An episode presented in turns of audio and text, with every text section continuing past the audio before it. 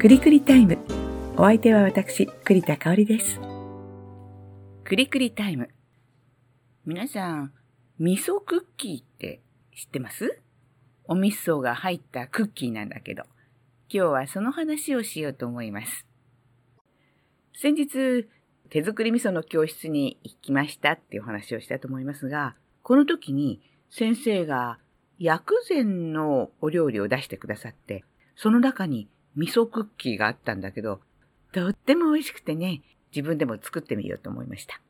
で、作り方とかのお話は後で詳しくさせていただいて、その材料なんだけども、うん米粉と太白ごま油、そして味噌と、今回は三温糖の代わりに、すだき糖というね、お砂糖を使いました。あとみりんね。で、この太白ごま油って、私実は初めて使ったんだけど、ご存知ですか？太い白で太白ごま油って言うんだけど、太白ごま油は、ごまを生のまま絞って、あえて色と香りを抑えたごまの旨味を最大限に活かしたごま油なんですって。あのごま油独特の香りがないので、パンやお菓子を作るのにとってもいいんだそうです。バターやごま油ってそれを使ったお料理ってとっても美味しいんだけど、まあ、香りがやっぱりついているので、バターの味がしたり、ごま油の香りがしたりするんだけど、そうではなくて、素材そのもののうまさを生かすための油ということなんでしょうかね。この太白ごま油って酸化がしにくいそうで、冷めてもふわふわしてしっとり感が持続するんだそうですよ。まあ植物油脂だからノンコレステロール。で、乳化性がいいので他の素材と混ざりやすいんですって。そしてもう一つ、私が今回使ったすだき糖。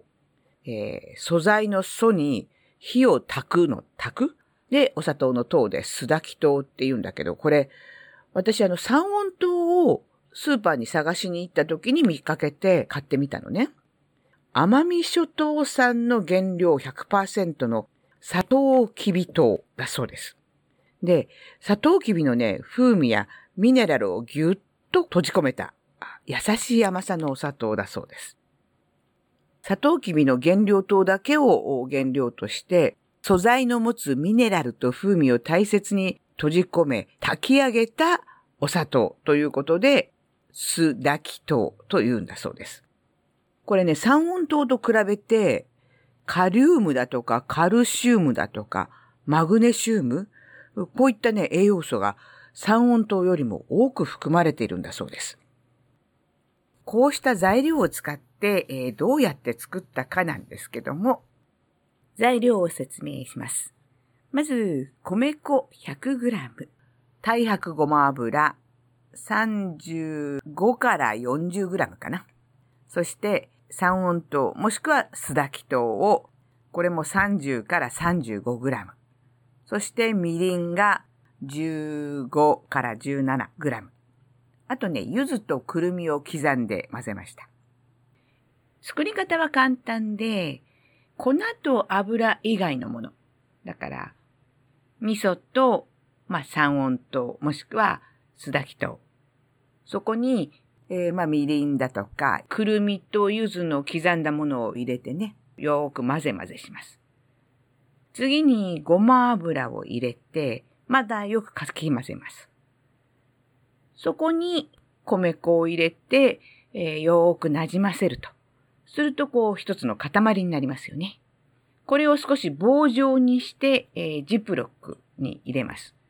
で、ジップロックの中でコロコロして筒状にすればいいので、まあ、なので、ジップロックは少し幅のあるタイプ。うーん、20センチ以上あるといいかな。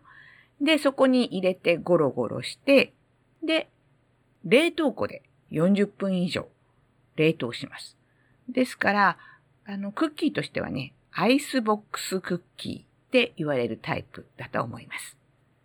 そうすると、硬くなってる棒状になってますから、これを輪切りにして、あとはオーブンで160度でね、19分、うん、焼き上げます。まあ、ちょっと甘さが多めがいいななんていう時は、私あの、スライスしたクッキー生地の両面に先ほど話したきび糖をこうちょっとまぶして、焼いたりもしました。